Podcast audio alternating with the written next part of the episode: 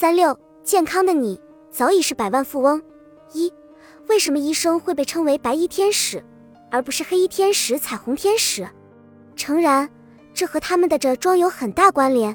可细细感受的话，白色似乎传递的是一种平静而冷清的气息。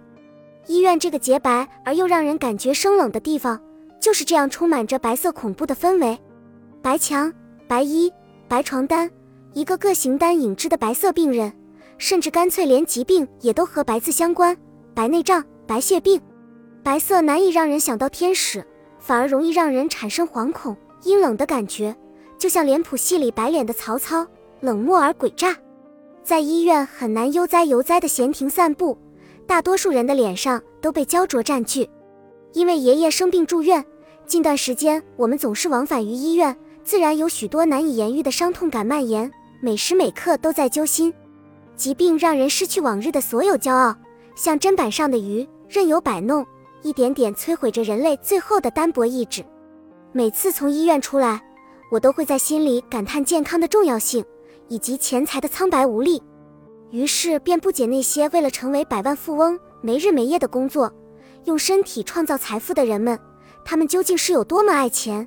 才要用生命去换那一丁点的在社会上立足的安全感。我们拼命去打捞水里的月亮，然而我们本身已拥有月亮。健康的人正是这样幸运的拥有月亮的人，那为什么还想着削尖脑袋去变成百万富翁？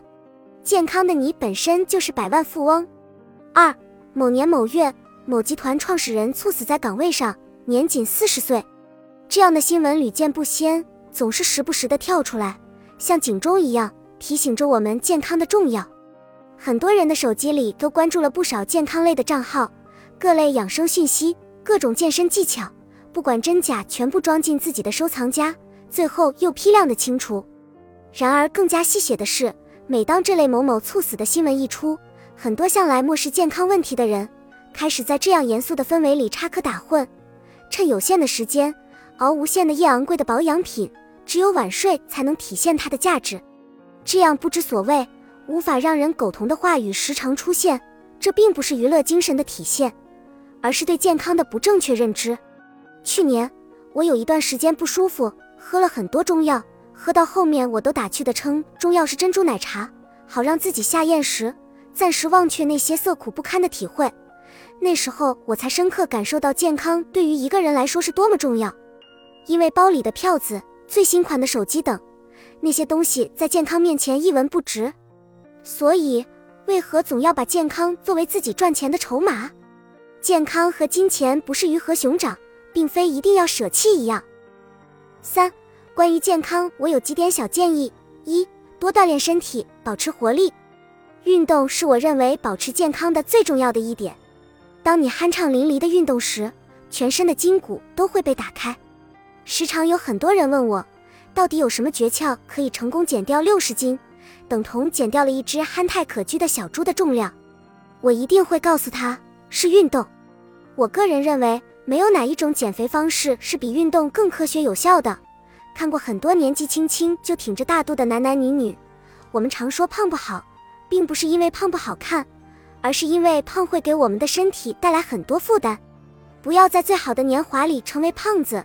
想表达的意思是提醒我们要注重健康，而运动锻炼就是可以让我们变得健康的好办法。多锻炼，没事别待在家里，出去跑跑步，哪怕出去走一走也好。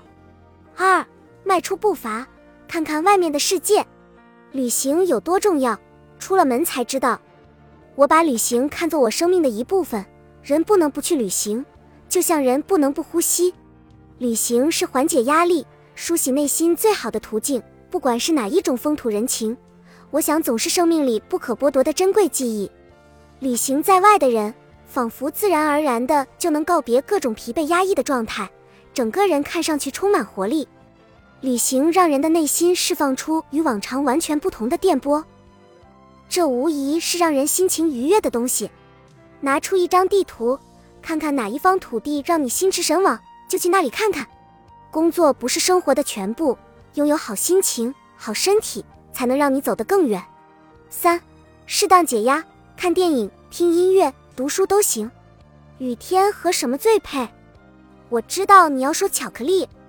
雨天当然应该窝在沙发里看一场电影，听一张喜欢的专辑，或者读一本早就想读的书。这是长久以来被工作、生活压得喘不过气的我最好的舒缓方式。如今，多数人的休闲生活都贡献给了麻将，可是酣战一圈下来，除了腰酸背痛，其他一点好处都没有，更不用说排解压力了。过度的精神集中、脑力消耗，使得平常本就疲惫的身体完全不得放松。这无疑是健康的无形杀手，何不在空闲的时间做做其他事？只要不是单纯的让自己处于同一种循环里，都是舒缓身心的另一种福音。四，少吃快餐垃圾，拒绝烟酒。平常的生活节奏本来就挺快的，没什么时间好好吃口饭，饭的质量也日益下降。油腻的快餐盒里盛满了杂乱的菜品，配上勾兑出的劣质饮料，每天下咽的不是食物。而是垃圾，在这样的食品条件下，还烟酒横行，不是喝得烂醉如泥，就是香烟一包接一包，从不间断。而你的健康就像被点燃的香烟，吸得越多，健康越少。因此，想要健康，就要从良好的饮食习惯开始，少抽烟，少喝酒。五，给自己买一份保险，安全安心。有句话说的挺有道理的，当你真正生病时。拯救你的甚至不是你的亲人，但一定会是保险。面对日益污染的生活环境，总会让我们对自己的健康产生担忧。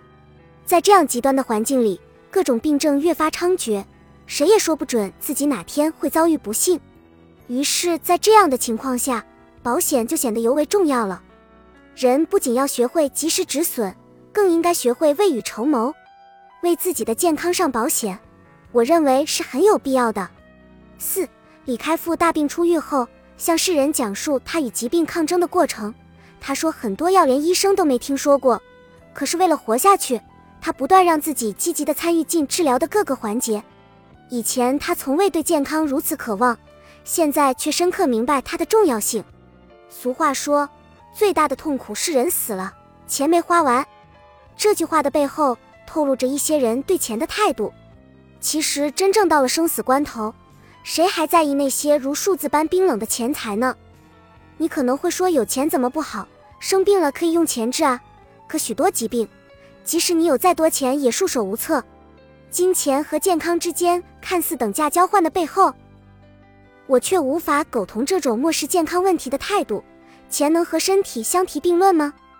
当你觉得自己一无是处的时候，我建议你去医院走走，看看躺在病床上一动不能动的人。看看插满管子、无法进食的那些伤患，他们哪里还有什么欢声笑语？恨不得把所有能够交换的东西都拿来典当，挽救自己的健康。健康的身体很重要。这句有些烂俗的话，却告诉了我们对待生命所应有的态度。别总是幻想着要多么富有，你的健康已经让你坐拥百万。如果有人用一百万来交换你的健康，你愿意吗？你当然不愿意。因为健康就是你的财富，别人羡慕不来的。